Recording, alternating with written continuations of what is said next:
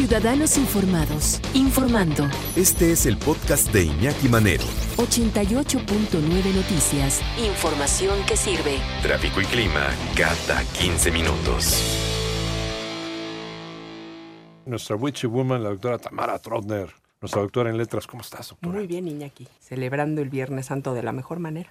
Sí, claro, por supuesto. Trabajando. Trabajando. Ahora, se puede celebrar también con un buen vino, por ejemplo. Bueno, no, pero, Bueno, pero trabajar, no, la verdad, trabajar en día de vacaciones también es rico. Cuando te gusta tu trabajo es lo máximo. trabajo, sí, claro. No hay otra cosa mejor. Oye, y, y- y también esta, esta novela que es... eh, a- a- ahorita te voy a decir a qué me recuerda, ¿no? Ya, ya, me, ya me darás tú la razón si está inspirada o no. Pero, pues es un, es un, es un policía que está investigando algo que probablemente pudiera ser un asesino serial en México. Ese es uno de sus tantos Ese es uno de temas. sus tantos uno de temas. sus tantos temas, sí. Jorge Alberto Gudiño Ajá. es un escritor. Ha escrito siete novelas. De hecho, él fue el primer ganador del premio Lipan en 2010 con una novela que se llama Con amor tu hija.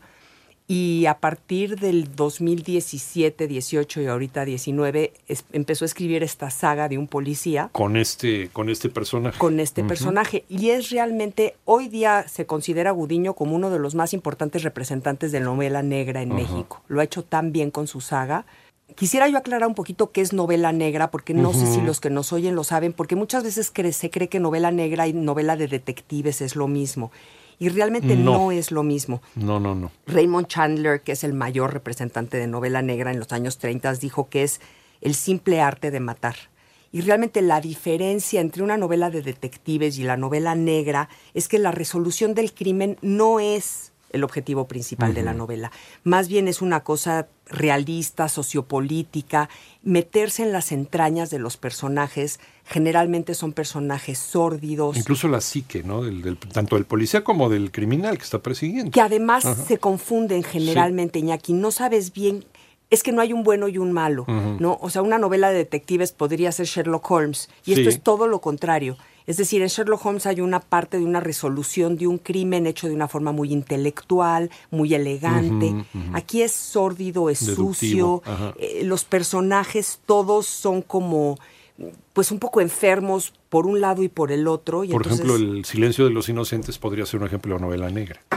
por ejemplo, Porque te metes en la psique tanto del asesino psicópata, bueno, de los dos asesinos, el que está en la cárcel y el que está matando mujeres, Claro. y de la detective del FBI que también trae lo suyo. que ¿no? también trae lo suyo. Pero fíjate qué chistoso que lo menciones, Ajá. porque en, en estas novelas, las de Gudiño en especial, lo que sucede es que nos dice exactamente eso. Esto no es CSI.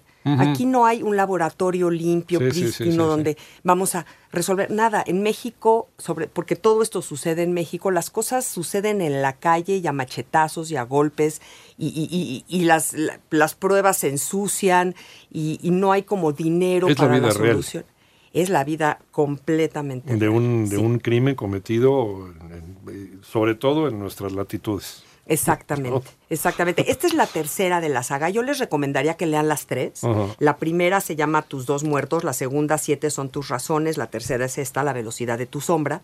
En todas ellas Cipriano Susunaga es el detective, digamos, que vamos conociendo, pero además Gudiño no solamente hace una gran investigación y todo, lo hace en la segunda persona, que es muy, muy difícil. Es decir, la segunda persona del presente es hablar de tú.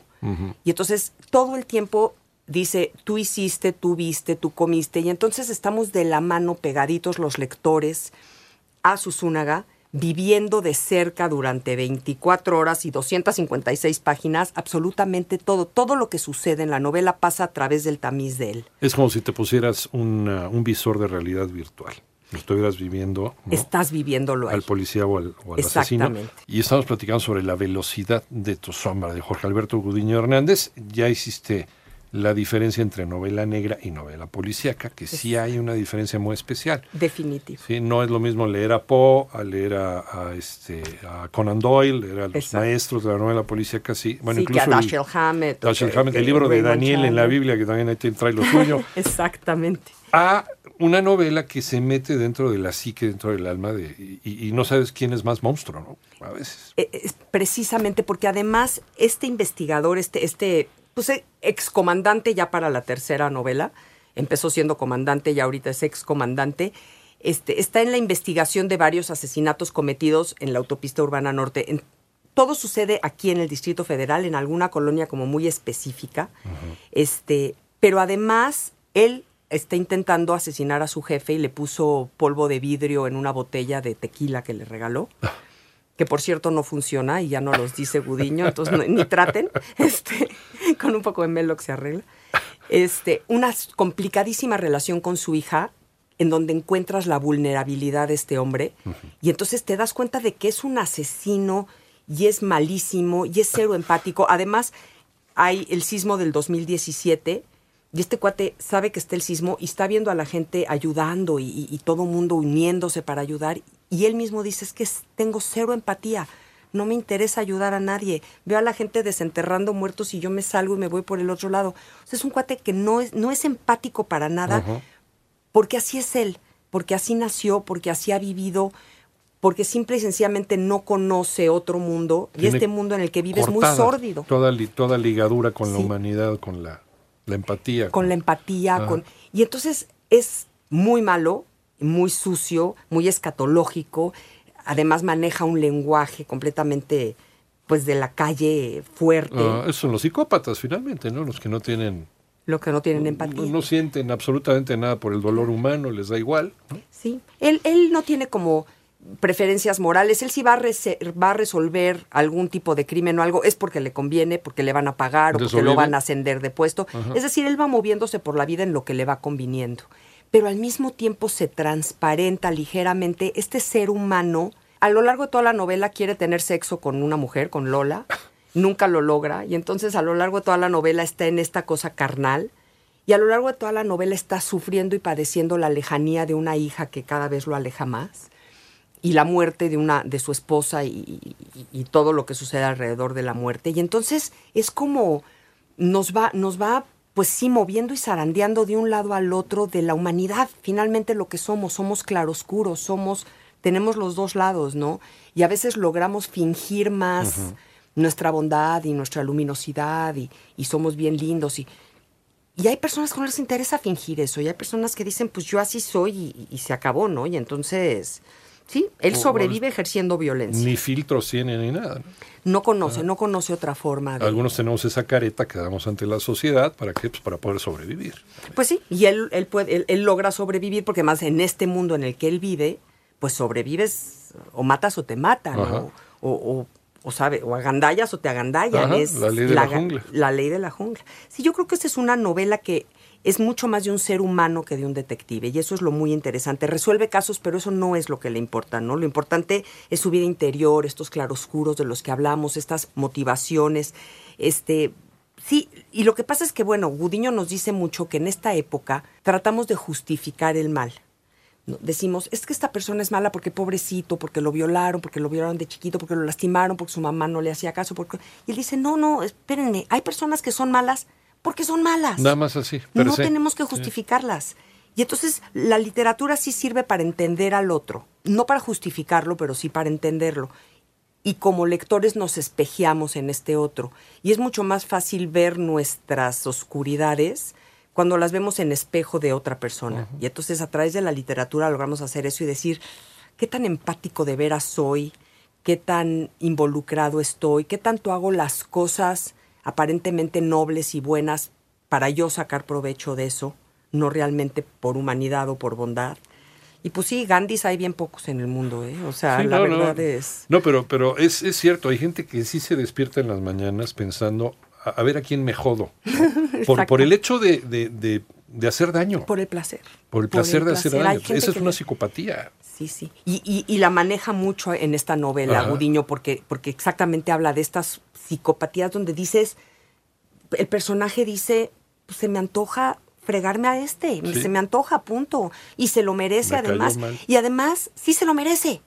Porque también ese otro al cual le está dando a tomar tequila con vidrio es un desgraciado. Entonces es, dices, híjole, se revuelven. Y luego es muy divertida la novela, te hace reír muchísimo. Tiene una relación con la comida que yo creo que Udeño también la debe, es casi de amaciato con la comida mexicana. Yo te voy a decir que, de veras, después de leer unos, un- unos párrafos que se comía unos sopes y unas cosas deliciosas, me paré a los tacos. O sea, dije, ¿Cómo a se desenmascara el escritor, no? En ciertas cosas. Cuando es demasiado descriptivo en algo, Claro. estás desenmascarándote como. No, no, se te hace agua la boca de cómo Sí. describe. Y, y- y le fascinan las malteadas de mamey y las galletas, pero las galletas buenas, no, Ajá. las, no las corrientes. Este, es muy divertida la novela. O sea, sí de repente te, te cachas riéndote a carcajadas, pero de repente te cachas con el estómago revuelto. Hay unas escenas en la morgue. ¿Por qué debemos leer Definitivamente tenemos que leer a La Gudiño. velocidad de tu sombra? La velocidad de tu sombra. Tenemos que leer a Gudiño porque nos da esta novela negra, pero nos las mete en este ambiente de México en el que conocemos desde las profundidades más entrañables lo que es nuestra ciudad. Por ejemplo, este hombre, Susunaga, no es gratuito que no le interese la justicia, no es gratuito que sea poco empático. Si te vas un poco más allá, entendemos que está reflejando la impunidad de un país en el que todos se salen con la suya, en el que no importa lo que hagas, sabes que vas a dar un poquito de dinero por acá o vas a mover unas eh, palancas por allá y te vas a salir con la tuya. Y, y cuando nos enseña este mundo tan, in- tan terrible y, y tan doloroso, desde el punto de vista hasta cómico, cuando logras reírte de tus tragedias es cuando más las entiendes, yo creo, Iñaki, porque no se va al melodrama jamás y simplemente nos enseña eh, pues esta impunidad espantosa, este, este, eh, este país que al mismo tiempo de tener la comida más deliciosa y los paisajes más hermosos, tiene personas extorsionando a otras personas. y Cotidianiza sacando- nuestros pecados. Nos cotin sí, y entonces Sí. Realmente es una novela cortitita, tiene 256 páginas, te la lees en un momentito porque además todas sus frases, creo que no hay una frase de más de cinco o seis palabras.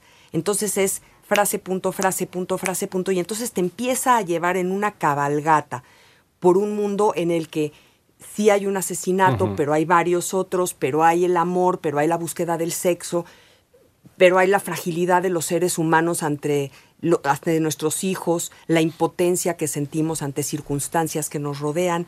Y todo esto, pues cuando acabas y cierras la última página, dices, wow, qué maestría de Gudiño de llevarnos por un mundo que intuimos, pero que no conocemos y que la televisión nos ha hecho mucho daño en ese sentido, porque nos imaginamos todas estas series de televisión, ¿no? Y entonces, híjole, yo quiero ser detective, porque entonces Ah, no, James bueno. Bond, que no se despeina. No, no, no, Susunaga está fachoso, sucio, cochino, como está la mayoría, pues, de la gente que, que, que, que está Pues en las estás calles haciendo de la este talacha, país. que te pones el overol, te pones la gorra y te pones a talachear. A talachear, y cuando talacheas en el submundo, Sí.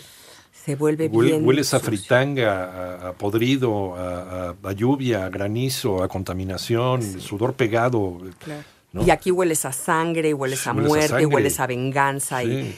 y, y- y nos mete todos estos olores. Hay una escena en la que le pone las galletas, uno de sus amigos, que es el, que el, de la- el que trabaja en la morgue, pone, le pone las galletas en uno de estos cacharritos de fierro para... Ajá. Y el otro va a agarrar la galleta y se empieza a imaginar los hígados, los testículos, los, ya sabes, los ojos que han estado allá adentro. Y claro, no puede contener el vómito, ¿no? Entonces, es terriblemente escatológico y al mismo tiempo es muy, muy divertido. O sea, lo secundario pasa a primer plano finalmente, porque la, la investigación, detectives y demás, es como el pretexto para mostrarte todo ese submundo. Y te iba a decir al principio de la plática, Tamara, a quien me recordaba, ya me dirás Sí. un hombre que también es bastante controvertido en ese día. Eh, en los 70 y en los 80 también salió esta, esta serie de relatos de novela negra con un detective que se llama Héctor Velascuarán, Shaine Ajá.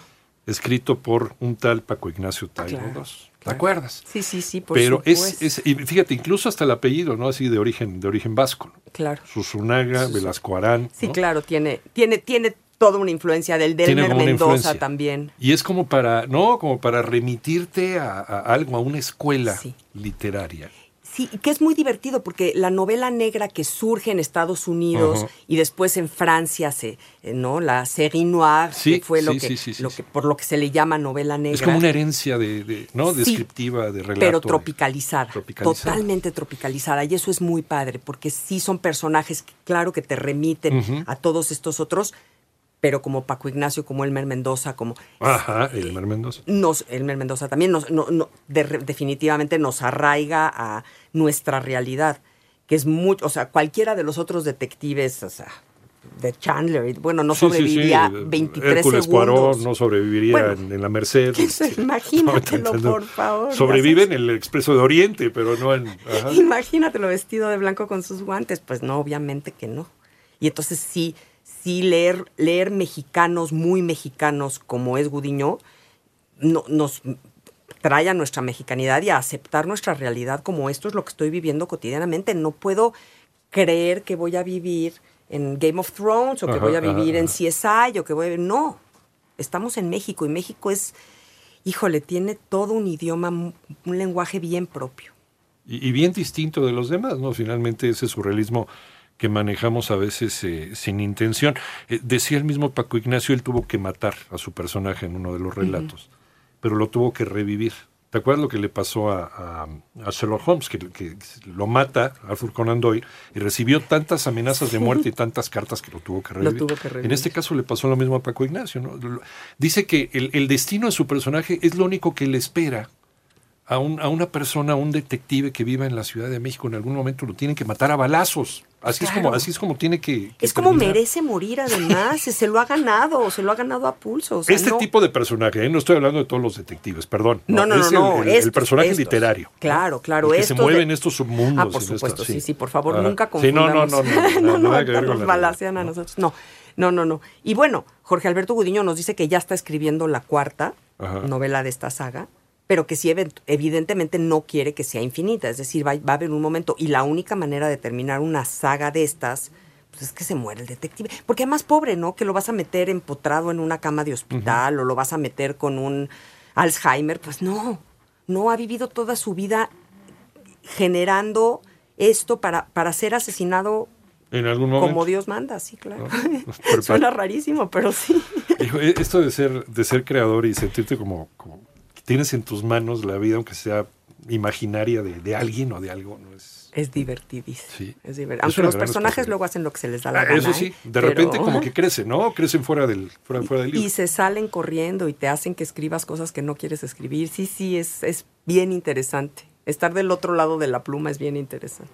Bueno, pues quédense ustedes de este lado, de este lado de la pluma con Jorge Alberto Gudiño Hernández, La velocidad de tu sombra, que lo puedes conseguir en cualquier librería. En cualquiera. Y si pueden, compren los tres. Les vale mucho la pena. Pues una vez. ¿no? Así conocen todo el entorno Ajá. de Susunaga y todo lo que sucede. Para poder leer este fin de semana. Doctora, ¿dónde te encontramos? En arroba Tamara Trotner en Twitter y estoy en Facebook y ahí andamos.